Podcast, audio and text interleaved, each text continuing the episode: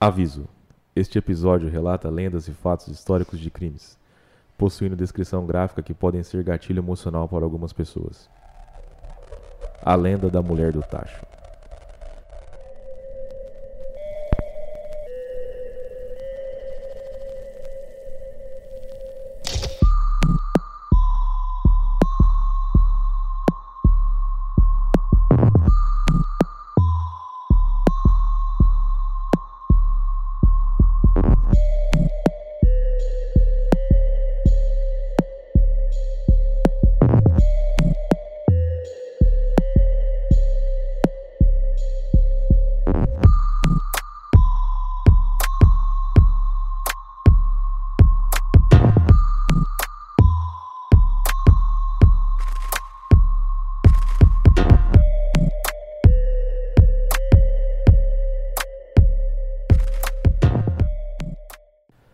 Não queremos desrespeitar as vítimas ou seus familiares.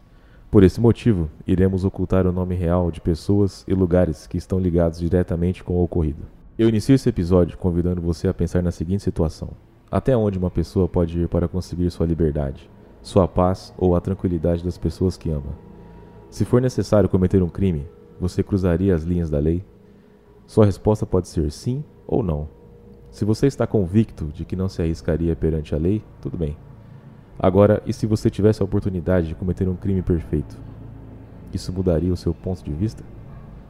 Este é o primeiro episódio da série Lendas e Crimes aqui do Reckless Podcast. Este roteiro é baseado em fatos contados por várias pessoas. Um caos que foi transmitido por vários anos. É uma junção imaginativa de como tudo ocorreu, juntamente com breves relatos e acontecimentos históricos reais. Em nossas pesquisas, encontramos por meios legais poucos registros de documentos oficiais. A história que ficou tão conhecida entre as pessoas que se transformou de fato em uma lenda. Muitas mães utilizavam essa lenda para botar medo nos filhos. Já ouviu falar da mulher do tacho? Se você for de Aracatuba, interior de São Paulo, ou for de uma região próxima, provavelmente já escutou essa história. Os mais velhos costumavam amedrontar as crianças e adolescentes falando que se eles não se comportassem, iriam levar eles até a mulher do tacho. Segundo a lenda, a mulher matava crianças e adultos brutalmente e derretia sua carne e seus restos mortais em um enorme tacho, e fazia sabão em pedras com aquilo. Muitos dizem que ela até vendia para outras pessoas como se fosse algo normal. Tenebroso, não é? O ano é de 1986. Vamos para a cidade de Araçatuba, situado a 522 quilômetros da capital de São Paulo.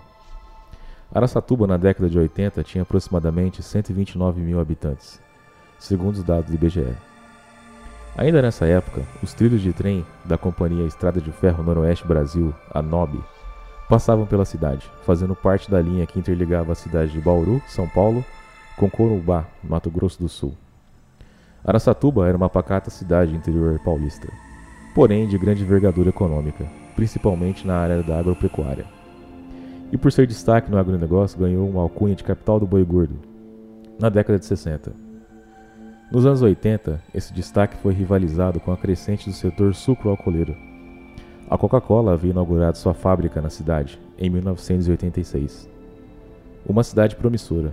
Porém, como em todos os lugares, ela não estava livre de problemas. Na fazenda Alta Vista, aproximadamente 14 quilômetros de distância do centro da cidade, em uma das casas próximas à sede da fazenda, morava Jandira, seu marido Florisvaldo e quatro filhos, Elias e Edilson, maiores de idade, e Carla e Miriam, menores de idade. A vida era dura para a família. Com muito trabalho árduo e pouco dinheiro, o Brasil estava em uma grande crise econômica, com altas inflações Colocar a comida na mesa não era fácil. Floresvaldo, como pai da família, tentava manter um ritmo constante de trabalho. Por outro lado, o relacionamento do casal era abusivo. Floresvaldo era alcoólatra inveterado. Constantemente espancava a mulher e os filhos. Elias e Edilson eram os mais velhos. Porém, anos de relacionamento abusivo ficaram condicionados àquela situação. Nem mesmo as irmãs caçulas eram poupadas de sessões de golpes e gritaria irracional do pai. Floresvaldo era turrão e também possessivo com Jandira. A mulher não tinha liberdade para absolutamente nada. Essa foi uma constante que perdurou por um bom tempo. As desculpas para as pessoas referenciando seus hematomas roxos espalhados pelo corpo foram ficando cada vez mais escassas para Jandira. Todos na fazenda Alta Vista tinham certo conhecimento sobre esse relacionamento conturbado da família. Porém, como era sempre uma constante, inevitavelmente as coisas caem na normalidade. Pelo menos para os terceiros que não estavam envolvidos diretamente. E a vida seguia. Antecedendo a data de 28 de 3 de 1986, uma sexta-feira santa, Jandir aceitou o convite do seu patrão em ficar na fazenda Alta Vista durante o feriado, que seria prolongado em troca de ganhar um pagamento extra pela atribuição. No mesmo dia, Jandira foi até a sede da fazenda, a fim de conversar com a cozinheira com a qual era responsável pela refeição diária de todos os trabalhadores que ali frequentavam. Pegou emprestado alguns utensílios de cozinha e um grande tacho. Ao ser indagada pelo motivo de estar emprestando esses itens, Jandira disse que iria aproveitar o feriado para fazer sabão caseiro, e como seria uma grande quantidade, precisava de espaço para fazer a mistura. Já no final da tarde, Jandira estava em casa. Serviu o jantar aos filhos como de costume. Elias e Edilson haviam retornado mais cedo do trabalho naquela noite.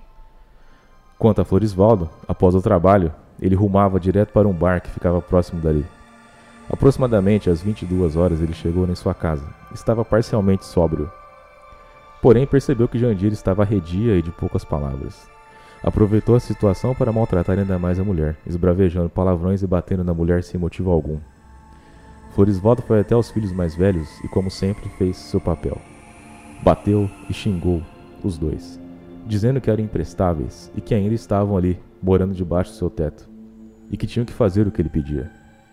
As filhas menores não eram sempre acometidas por sessões de espancamentos, porém sofriam todos os outros abusos do pai, e absorveram aquilo durante muito tempo, desde que nasceram.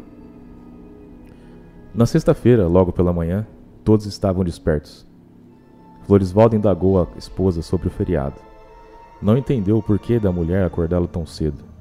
Jandir explicou que ela havia aceitado o pedido do patrão de trabalhar na fazenda no feriado. Aquilo era incomum. Quem tomava todas as decisões da casa era o seu marido. Isso era lei naquele lugar. Essa atitude custou alguns socos e chutes para Jandira. Ponto-se de pé, esbravejando, chamou Elias e Edilson para trabalhar. O homem saiu com a sua enxada e pá nas costas e o embornal com a sua marmita. Próximo do início da tarde, Florisvaldo retornou cambaleando e apoiado em Edilson, dizendo que não estava bem. Algo que comeu na marmita não lhe fez bem, culpando a esposa por isso. O homem se deitou no sofá da sala, resmungando, e após um tempo adormeceu profundamente. Elias chegou em seguida com as ferramentas de trabalho. Todos acharam aquilo estranho. O pai tinha uma saúde de ferro o que sempre tirava a esperança dos filhos de um dia acordarem e o pai estar morto. Um pouco depois, Jandira adentrou a sala com o machado do marido em mãos. Arrastou o grande machado pelo cabo até próximo ao braço do sofá, onde ali repousava a cabeça do seu marido. Olhou fixamente para o homem ali deitado.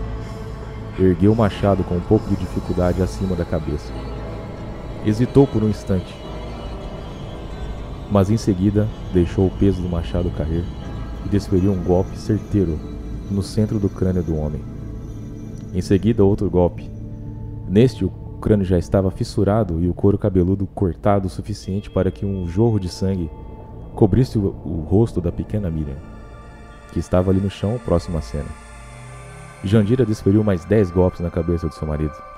No último, a cabeça estava completamente desprendida do corpo o sangue estava fluindo pelo pescoço decepado. O barulho de carne sendo esviscerada e alguns resmungos quase inaudíveis chamaram a atenção dos outros filhos, que foram até a sala para ver o que estava acontecendo. em pé, na sala, todos assistiram à cena atônitos. Jandira, coberta de sangue e com alguns pequenos pedaços de miolos e outras coisas irreconhecíveis grudadas no cabelo, se virou com o machado ainda na mão, olhou para os mais velhos e disse: vocês me ajudam a terminar isso? Senão eu colocaria a culpa da morte nos dois, ou eu mato vocês também. Instruídos pela mãe, os filhos abriram uma cova rasa no quintal, ao fundo da casa. Ali depositaram o corpo. Elias desferiu várias marretadas no corpo do pai, a fim de quebrar o maior número de ossos possíveis. No primeiro golpe, o barulho de ossos sendo moído e quebrados invadiu os ouvidos de Elias, que ainda estava com os olhos fechados. Jandira se aproximou e disse para que ele abrisse os olhos e apreciasse aquele momento de redenção. Depois de um tempo, esquartejaram o corpo. Jandira já havia preparado o tacho aos fundos da casa, com uma fogueira forte, água fervendo e soda cáustica. Depositou os pedaços do corpo, pouco a pouco, com a ajuda dos filhos, e deixou a soda cáustica fazer o seu papel. Neste meio tempo, colocou Elias para limpar o sangue que estava na sala. O sofá já era bem velho. Rasgaram o tecido onde estava ensanguentado e queimaram na fogueira onde estava depositado o tacho. Não houve grito ou qualquer pedido de socorro. A fazenda Alta Vista estava deserta. Somente o farfalhar das árvores e o piar dos pássaros ao fim da tarde irrompiam o silêncio. No início da noite, dentro do tacho, restava apenas um líquido viscoso e alguns ossos do que um dia foi Floresvaldo. Jandira estava preparando a receita para fazer as barras de sabão caseiro, e junto com a mistura, adicionou o líquido viscoso e o que sobrou no tacho foi jogado na fossa séptica que havia próximo ao quintal. A cova rasa, onde depositaram o corpo para ser esmagado por marretas e esquartejado, teve sua terra revirada e coberta, a fim de esconder os rastros de sangue. Os ossos que restaram, Jandira distribuiu aos filhos mais velhos, que colocaram os ossos no fogo e, após um tempo, com martelos, maceraram até virar pó. Colocaram em um saco de lixo e foram até a mata próxima e soltaram o pó entre as árvores. Não sobrou nenhum fragmento de Floresvaldo. Até os cabelos que estavam presos por sangue seco no fio do machado foram cuidadosamente limpos por Jandira. As filhas caçulas viram tudo de perto, com os próprios olhos, mas ainda perguntavam se o pai não iria voltar do trabalho. Após alguns dias, o sabão feito por Jandira foi distribuído entre os trabalhadores e moradores da fazenda, sem nenhuma suspeita de que na composição das barras estavam os restos mortais de Floresvaldo. Dias, meses, anos se passaram. Para as pessoas, Jandira disse que seu marido havia fugido com uma amante e que agora ela era responsável pela família. Para a família, o convívio continuou normalmente. Entre eles era explanado abertamente os fatos do crime. Se livrar do pai foi uma tarefa alegre. Não ter mais aquele aspecto pavoroso no convívio familiar era libertador.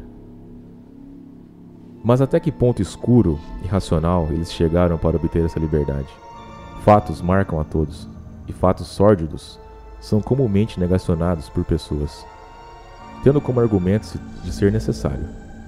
Se você ter uma boa motivação, por mais maldosa e sórdida que seja a sua ação, ela passa a ter critérios de caráter benéfico, você querendo ou não. Até que em 1992, Jandira, que não morava mais na fazenda Alta Vista, chamou sua irmã Lindalva para um almoço de domingo. Na falta de alguns ingredientes, disse à irmã que iria até o mercado. Lindalva estava cortando alguns legumes, auxiliando no preparo do almoço.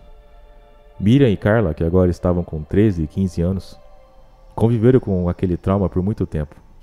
Eram crianças pequenas na época e tiveram sempre consigo a sombra daquele crime. Sempre foram reclusas e de pouco convívio social. Mesmo a família ainda levando uma vida normal, os irmãos mais velhos, Elias e Edilson, mantiveram a vida normalmente. Porém, sempre foram acometidos pelos abusos do pai e depois a mãe manipulou ambos, usando suas fraquezas mentais para que o crime contra o pai fosse feito. Naquele momento a sós com a tia, depois de muitas oportunidades perdidas e de muito pensar, as irmãs contaram o que havia acontecido com o pai. Ambas pareciam robotizadas, contando exatamente todos os detalhes do crime. Lindalva ficou estarrecida com aquilo. Parecia ser um devaneio das meninas. Aquela história era absurda, mas os detalhes contados eram tão sórdidos que ela não teve dúvida. Lindalva pediu para as meninas que guardassem segredo sobre aquilo, e ela iria tomar providências. Após o almoço com a irmã, Lindalva entrou na primeira delegacia que viu. Prestou uma queixa anônima contra a irmã. Diante do delegado, Lindalva contou tudo exatamente como Miriam e Carla narraram os acontecimentos. A polícia seguiu com as investigações. Ouviram relatos de Miriam e Carla, e deram voz de prisão para Jandira e os filhos Elias e Edilson. Diante do delegado, eles confessaram o crime, sem mostrar remorso ou qualquer outro sentimento, os acusados foram julgados e presos.